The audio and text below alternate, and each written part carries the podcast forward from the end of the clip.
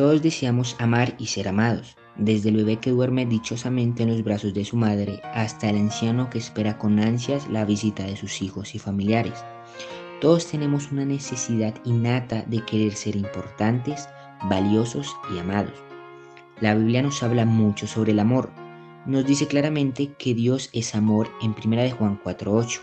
Dice, el que no ama no ha conocido a Dios, porque Dios es amor. En Él encontraremos el mejor ejemplo del amor verdadero e incondicional, pero el amor como tal ha sido distorsionado a través de los tiempos.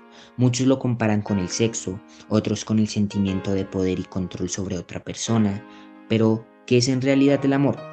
La mayoría de las definiciones hablan del amor como un sentimiento o una emoción, pero la mejor definición del amor se encuentra en Primera de Corintios 13, en los versículos del 4 al 7.